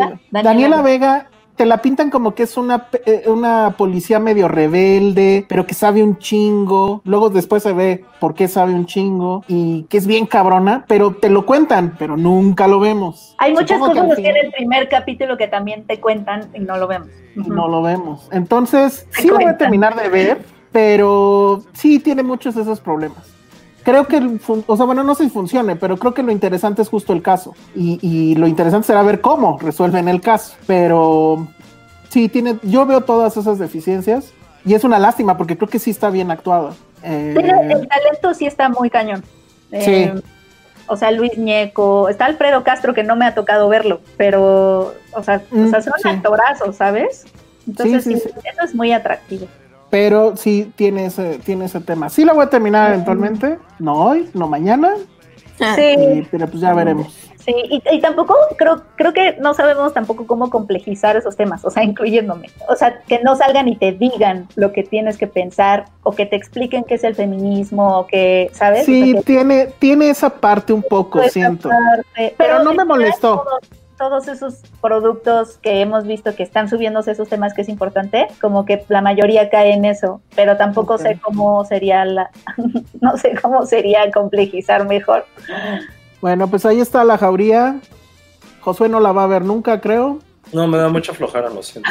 Y Ale, no sé. Creo que no se la vendimos nada bien, Sí. pero pues es que sí. No, sí se me antoja. Le voy a echar un ojito. Vela, a ver, a ver si no te conflictúa esto mismo como de estar viendo lo que justo no quieres, o sea, lo que justo no Sí. queremos que se vea, o sea, es como, muy complicado. Entiendo el punto. Sí, sí lo voy a ver. Yo creo que vas a salir muy encabronada también, ¿eh? O sea, eso sí. En eso sí es muy efectiva la serie. O sea, porque además yo no conocí el caso. Este, Patty fue la que me explicó todo. Y, o sea, y, y- y muchas características del caso sí están metidas ahí. Por ejemplo, ahí, curiosamente, Penny, sí les hablaban a los papás, como en Greyhound, que los nazis le marcaban a este güey. Estos culeros le marcaban y digo con las voces distorsionadas y eso a los papás y Maldito. ya, no le sigan que vamos a matar a sus hijas y bla bla bla. Estúpido. Pero ya están 15 años en la cárcel. Muy bien. Ya, spoiler. Spoiler. No, pero, Bueno. pero no, eso no, no, no sé si pasa en la serie. Bueno, pues eso fue la jauría que está en Amazon. Y ya para irnos, y ahí apelo a, a la nerdez de Ale, ya son 20 años de X-Men. ¿Esa tú sí la viste, Josué, o desde entonces dijiste cómics no? No, o sea, no la vi en el cine, la vi con mis primos cuando la compraron en DVD. ¿Y te gustó? No, ni siquiera recuerdo bien la 1. O sea, recuerdo a Wolverine le peleando con el güey este que es como grande. Um, Wolverine contra Wolverine. no, contra, contra el otro güey, que era como Ajá, pero también pelea contra él mismo porque Mystique se vuelve Wolverine. A Mystique Esa, no te esa- acuerdas? ya, ya, ya, es en la que sale el güey este que era Darth Maul de la lengua. Sí, horrible. Ah, y que al final es en la Estatua de la Libertad, ¿no? Sí. Ah, sí, sí la recuerdo entonces. ¿Tú, Ale, recuerdas sí con la cariño. X-Men? Sí, tenía hasta la película. Me acuerdo que la vi en el cine. Ahí esto va a sonar muy mal, pero me había emocionado mucho con mi hermano. Tal vez de que yo la quería ver y la quería ver y la quería ver y mi tío no la consiguió pirata para que la pudiéramos seguir viendo en la casa. Este, sí, a mí sí me gustó mucho. O sea, me emocionó. Mi hermano tenía los muñequitos. Fue en el 2000, o sea, yo estaba saliendo de la primaria. O sea, era como ahí de. Pero me encantó. me encantó, la verdad es que me encantó. A mí, yo, yo recuerdo cuando la primera vez que la vi sí me gustó, pero ya la, la veías la segunda vez y decías, no, sí tiene muchas broncas esta película. En- o sea, el malo siento que es muy, o sea, bueno, que es este Magneto que era... ah, ¿cómo se Era llama? Ian McKellen. Ian McKellen. Ian McKellen. Estaba muy bien, pero su plan estaba medio pinche, ¿no? O sea, les voy a mandar traje. rayos, su traje, que eso está bien padre porque, o sea, va, va gradual. La mejor escena, creo yo, es cuando al principio, cuando habla con, con Charles y que le dice ese tipo de argumentos, porque bueno, lo que quieren es hacer como que los mutantes salgan a la luz pública y haya una como lista de mutantes, ¿no? Y entonces le dice, y bueno, empieza, recordemos que esa película empieza con el holocausto, con una escena en, en un campo de concentración. Y lo entiendes. Ajá, o sea, está bien padre eso, la verdad. O sea, era, básicamente era la tercera película de cómics que había así seria y empieza muy bien. Y, y ese diálogo donde... Ajá, e- exacto, tiene ese tema de que, a diferencia de todas las películas, el villano tiene un punto. Tiene y un en la punto. segunda, y en la Creo que sí fue un segunda, parteaguas a partir de, o sea, esa película fue parteaguas para todo lo que se hizo después. claro, sin ella no hubiera existido el universo Marvel. Todo el mundo habla de Iron Man, pero esta fue la que se aventó el, el volado. Y creo, digo, con muchas deficiencias, a mi parecer, diálogos muy pinches, efectos medio meh, pero tiene mucha personalidad, o sea, Wolverine. ¿No? Sí, o sea, exacto. Hugh Jackman, que pues nadie lo... No era nadie, ¿no? Era un actor de teatro. Había y- en, en Katie Leopold, ¿no? No, fue después esa. ¿Fue después? Katie ¿Ah, sí? Fue Sí, después. claro. Ah, entonces. Que ahí la historia, la historia de cómo llega se la saben. No, Ya cuéntamela. estaba casteado, ya El estaba otro. casteado el malo de Misión Imposible 2. Sí. Pero seguían haciendo Misión Imposible 2. Pero él dijo, no le hace, si me da tiempo, ya lo hago. Ah, va, perfecto. Y entonces llega el peor villano, que adivinen quién fue. Tom ¿Quién? Cruise. Exactamente, Tom ¿Fue Cruise. Tom Cruise? Ah, porque le movió los planes. No le movió nada, según el, el otro cuate. O sea, solo que no le gustó que este güey estuviera en dos películas, porque pues Tom Cruise. Y Bueno, entonces, pues- según, pues, ¿por qué no? Y entonces, según Por este hombre, ajá, por, por cientólogo, yo creo. Y entonces este cuate, o sea, Tom Cruise se puso así loco, movió todo lo que tenía que mover para que el güey no pudiera. Y entonces ya tuvo que ir este cuate con Brian Singer y decirle, ¿sabes qué? No puedo. Y se lo dice un mes antes de que empiece la filmación. Y entonces, pues ya, a ver, buscan, buscan. Está este cuate de Australia, va con Brian Singer. Hace el primer prueba de, De cast. de cast, que es una plática, de hecho, y está completa en YouTube. Y le da al final el papel. Le dice, pues eres tú y ya. Está increíble. Y entonces- Yo creo que no podemos imaginar a Wolverine por si no es favor. Hugh Jackman. Siento feo por el otro actor. Era el príncipe de. Era también el príncipe de Por siempre Cenicienta con tu Barry. Sí, era él. ¿Era él? Do Gary Scott. Exacto. Y salía en Desperate Housewives, creo. y- Ah, Eso no me acuerdo. Pero Ajá. no, no, no, no pasó a mayores. Está haciendo más ruido Katie Leopold entre los en el chat que X-Men, ¿eh? Katie Leopold es con Meg Ryan. eh, lo merece. Lo merece. Nunca la vi. Leopold. Eh, Es estas ajá. cosas que son cuando eres, ni, eres chiquita que te hacen soñar. Gracias. Ah. ¿Sale sin camisa también en Keitan Leopold? No, porque No él es como del siglo, no, él es como del No, siglo él XVIII. Él es todo un caballero. Los caballeros Ajá. no salen sin camisa. Ah, porque ese era el otro tema, que como hubo muy poco tiempo para entrenar, pues no sale tan mamado. Exacto, es como Y- un Mr. Darcy. Ajá, y entonces hay escenas donde no está mamado. y Nadie está hablando de sí. X-Men. Nadie hablando de X-Men. Porque Todos están. Leopold, porque no la Katie vi. Leopold es un viajero en el tiempo. O sea, él ya había viajado en el tiempo antes de Días del Futuro Pasado, etcétera. O sea, él ya era un viajero en el tiempo con Katie Leopold y nos enseñó a hacer pan tostado, nos enseñó muchas Pan cosas. tostado. Y los elevadores. Ajá, Los elevadores. O sea, esa sí la viste, Josué, no mames. Sí, claro. No, yo jamás he visto esa película. Y Sí, no iba a claro. hacerlo, la verdad. De X-Men a mí lo que no me gustó cuando la vi es que yo era fan de la serie animada, la que pasaba en. Azteca 7. Todos. Y mi personaje favorito creo que es el que menos le gusta a la gente. Era una Gambito. chavita con, con gabardina amarilla que se llama Júbilo. Júbilo. Obviamente no la pusieron en la película porque es la que tiene el poder más irreal de todos. Que lo único que hace es sacar chispitas por sus manos. Pero a mí me encantaba ella. Y yo me la pasé, te lo juro, la primera vez que vi X-Men me la pasé esperándola toda la película, a ver a qué hora salía Júbilo. No Ah, sale. sí, sí, sí. Creo que yo odié X-Men, ya me acordé, porque creo que una de mis primeras Qué fantasías- raro. una Josué mis odiando una película de cómics. Una de mis primeras fantasías sexuales Tiras cómicas, acuérdate que él le llama tiras era, cómicas. era Titania. Titania, Titania. ah, era Rogue. Y no Y la sale- podías topar. No, pero sale Anna Paquin, que es como, güey, neta. Ahí estaba O sea, bonita Ana Paquin. No, Anna Paquin, o sea, te lo digo, Eh, a sinceramente sí es como de la de es fea, o sea, no es atractiva a niveles fea, Hollywood. es No, a niveles, no, a niveles Hollywood, no, no, ni al caso. que sí. O sea, Es tú querías que guapa. saliera, tú querías que saliera la Titania de los cómics. O alguien, o alguien por lo menos medio frondoso. Tenías 15 años. No. Ojo, lo estoy hablando como el güey de 15 años que lo que le estaba viendo, ¿eh? Pero ¿qué tiene? O sea, ni sinceramente se los digo como güey de 15 años que quería ver eso. Bueno, lo bueno Pero es que pues ya maduraste, ya no tienes 15 y ya puedes ver a Ana Paquin bonita. No sé, o sea, Espérame. pero ya fuera, ya o sea, hablando de, de este todo Pero a ver, pero a ver, tienes a Rebeca Romijn Stamos desnuda y te estás quejando por Anna Paquin Ah, desde el punto de vista de 15 años. pero está azul. What the Con fuck, está desnuda. No, no es lo mismo. Es como si fuera pitufina. O sea, no tiene sentido eso, Josué. O sea, Rebeca Romijn Stamos estaba increíble. no, o sea, me- a mí la que se me hacía muy guapa era Famke Janssen, que era Ah, sí, también. súper guapa. Que era este, ¿cómo se llama? Oye, Um, pero, pero y también de, o sea, y de hombre sí era puro güey guapo. Estaba.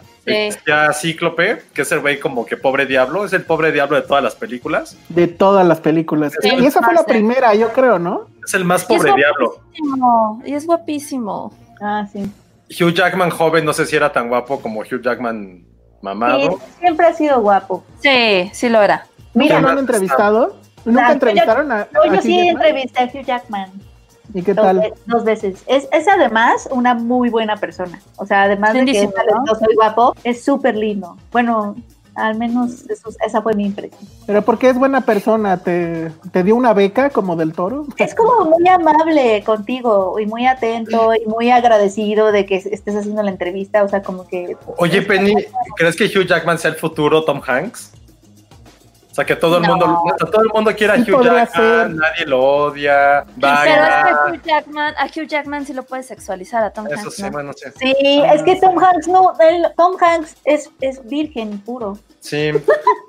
O sea, Tom Hanks se muere y ya no, no va a haber nadie que lo pueda Ajá, él, él- Tom Hanks es como un peluche, o sea, es como Guillermo del Toro, o sea, como si que Tom son, Hanks- son peluches, están ahí para hacer el mundo más lindo y ya. Si Tom Hanks se muere, se muere el 80% de la bondad del mundo. O sea, no hay Ajá. forma. No, cuando, le Berry. dio, cuando le dio coronavirus fue cuando dijimos todos estamos perdidos, fue cuando la pandemia Ya tomó otra, otra, otro, o sea, otra forma.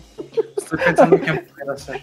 El comentario de Vero Marín está increíble. ¿Por qué insisten en ser cancelables en cada podcast? no sé, se nos da.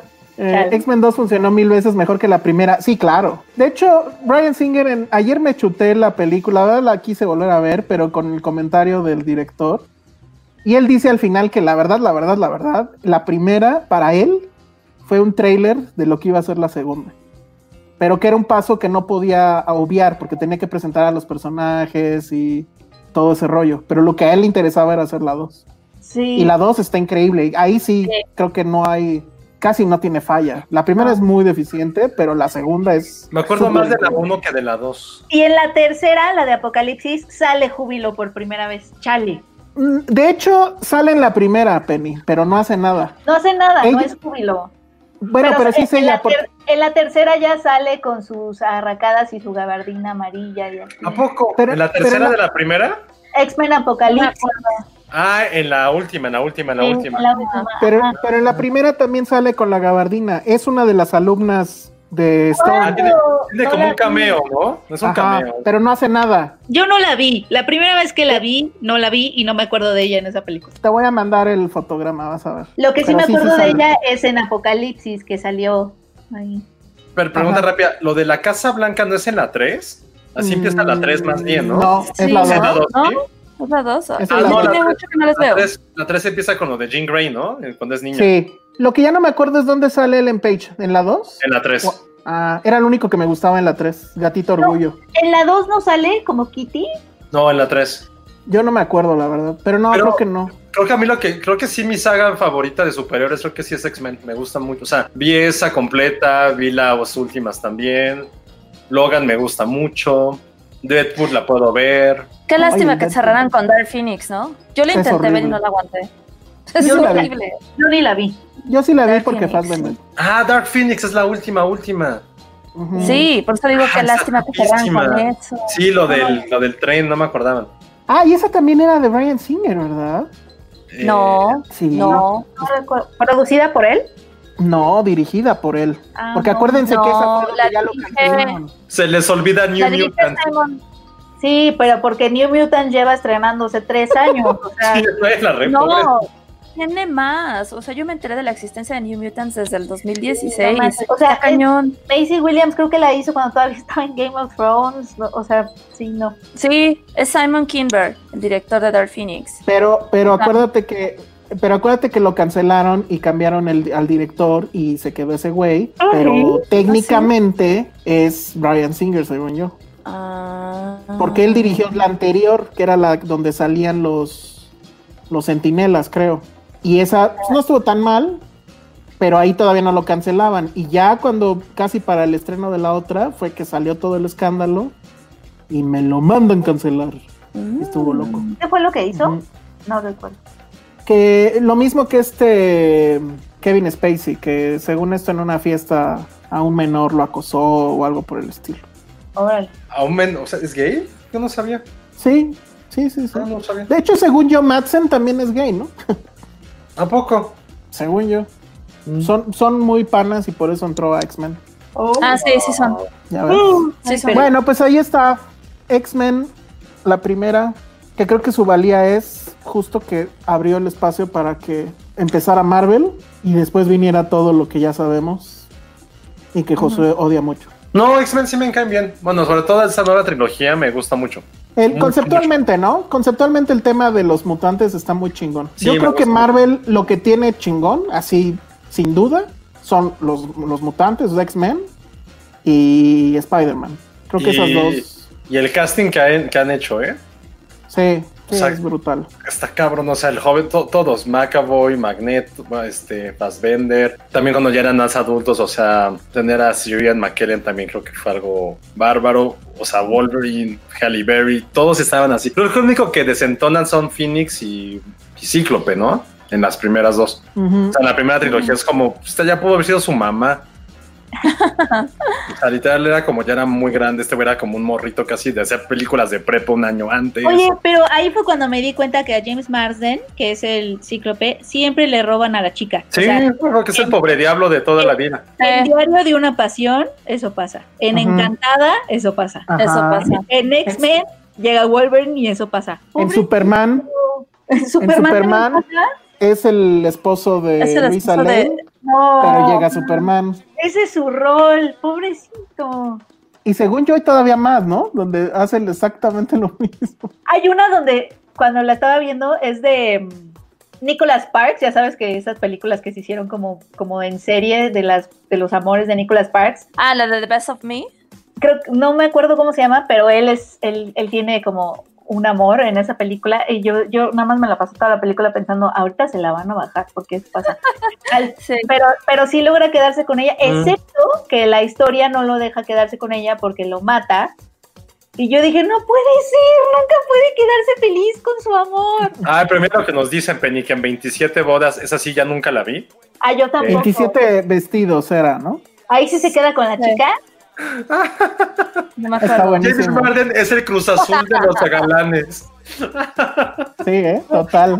Está bien. Muy bien, guapo, Oscar ¿no? Sánchez. Ga- Sí. Ganaste la noche. Ya, Jair Salgado dice que en Westworld le quieren En robar a la Westworld, chica. claro. No, también. Sí, en Westworld también, sí es cierto. Sí, pobre güey. Qué poca. Ay, y es muy guapo, en serio. Es muy guapo. Pero en esta película de Nicholas Sparks sí se queda con la chava, pero te digo que lo matan. La No. historia lo mata. Y él le dona el corazón al hijo de ella, una cosa así. Ajá, eso sí, súper, sí. Ya sé cuál es. Sí es esa. Sí. Bueno, pues mi adolescencia, al parecer, cuando hagan mi película, mi adolescencia la puede hacer James Marsden. Todos fuimos James Marsden. Marsden. Todos hemos sido James Marsden en algún punto de la vida. Eso es un hecho. Bueno, pues creo que ya con eso acabamos. A menos que quieran dar unos horóscopos, ricas recetas. No, ya no quiero dar No, no, pero sí, pero sí vamos a hablar de el ganador del mundial de soundtracks. ¡Ay! ¿Quién ganó?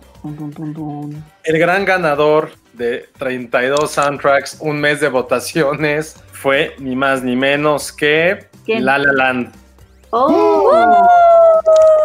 Ah, no, no es cierto, no es cierto. No, no es cierto. Ay, José, ¿por qué estás explicando la del Oscar? Idéntico. Pues ajá. de, eh, Ganó Trainspotting. Lo hizo a propósito. es a propósito, qué poca. Trainspotting Eso- ganó. Es un chiste meta. Está bien, sí es digno ganador. Ganó Sí. Trainspotting, que jamás lo hubiera pensado, pero ganó Trainspotting. Yo sí, yo voté por Trainspotting, de hecho. Lo, lo cual, platicando con Alan, dije, no puedo creer que entonces nuestro público target sea generación X, pensé que era más joven. No sabemos, todo es un misterio.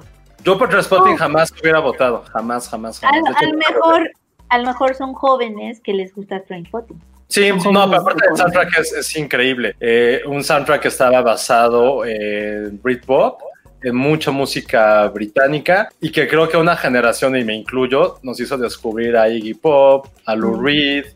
Eh, también fue como que vaticinó un poco como todo ese frenesí de finales del siglo XX, de los 90 sobre todo, de música electrónica. Entonces creo que sí fue, sí, fue un, Sí. un- o sea, tenías, tenías la parte como old school británica, bueno, con Iggy Pop, tenías la parte muy noventera, noventera de Britpop, salía Blur, salía Paul, en- con, irónicamente con, unas- con ambas bandas con sus canciones menos significativas en sus carreras, la neta, Mm. de, de las dos, del Blur y de Paul.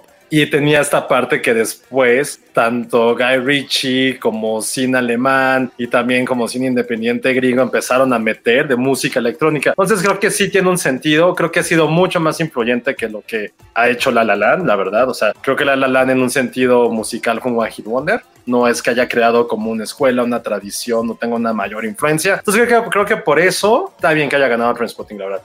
Lo hicieron Es muy que bien. además sí es un disco donde prácticamente todos los tracks están increíbles, ¿no? O sea, La La Land Es que la verdad es su musical, pero lo impresionante de Transpotting es que recuerdas muchísimo la canción con algunas escenas. O sea, pensar a Perfect Day de, con Renton en la cama o el mítico y magnífico inicio de, de Lost for Life con Iggy Pop y él corriendo por Edimburgo, creo que el es algo final que- con el final con este ¿cómo se llama? Este ay, se me olvidó Underworld, que ¿Qué ese dije? también. ¿Es Underworld o es, Elastic? No, es, es Underworld. Elástica es cuando va al bar.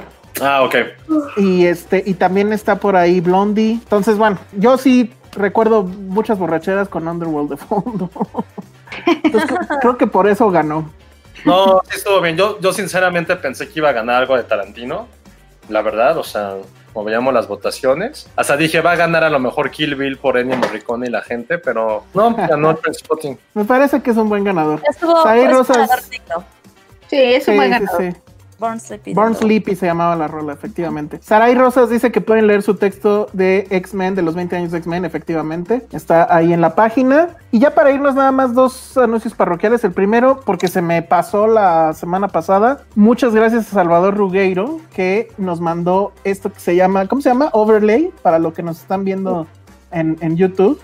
Que es que tenemos nuestros iconos ahí arriba y nuestra frase aquí abajo. Qué Muchas bonito. gracias, Salvador Rugueiro. Muchas gracias también a Pam Gutiérrez y a Ceci González del el podcast de Dixo, podcast hermano de Filmsteria, que se llama Wabi Sabi, que eh, hicieron mención de nosotros eh, en su pasado episodio.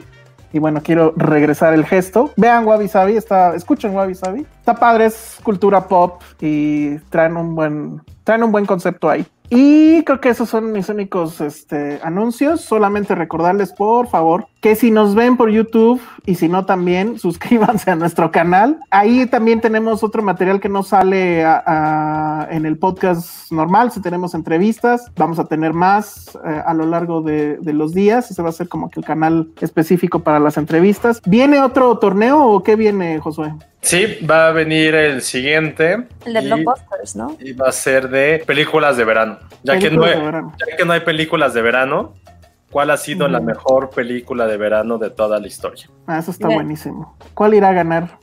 ¿La La Landera de verano? No, ¿verdad? No. Tita- Titanic, La La Land. Avatar, Avatar. Es que Según son- yo, Titanic no era de verano. las dos son de invierno. Ajá. The Dark Salieron de Knight. invierno. The The Dark Dark Knight, sí. Tiburón. Ah, puede ganar. Tiburón, Jurassic Park, Mad Max. Uy, Mad Max. Vean Mad Max, por favor. Mad Max, claro. Bueno, pues ahí está. Síganos, síganos en TikTok. Estamos a nada de convencer a Penny que baile en TikTok.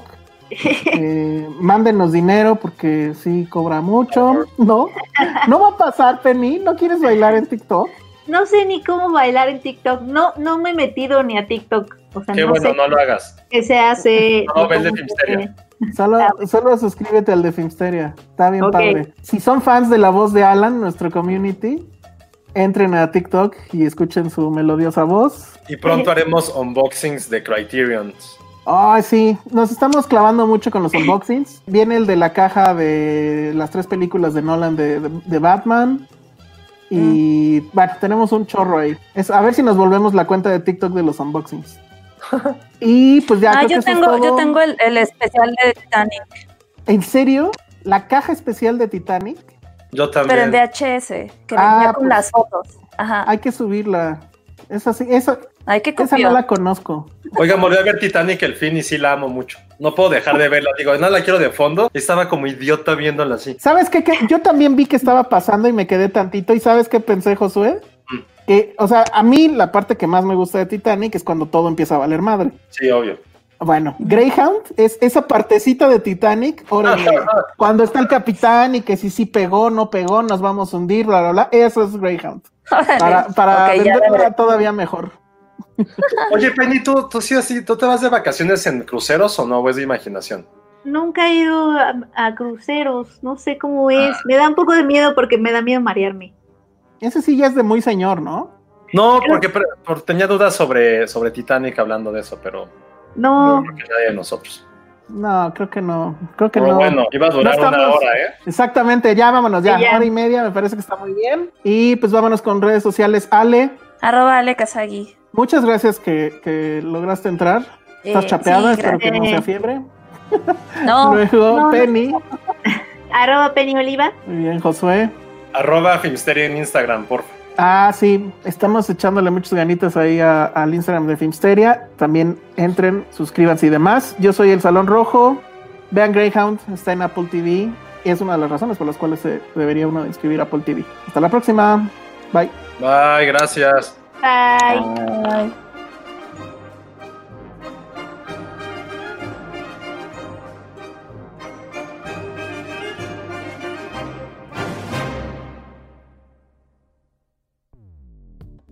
Dixo presentó Filmsteria, con Oliva, Alejandro Alemán y Josué Corro.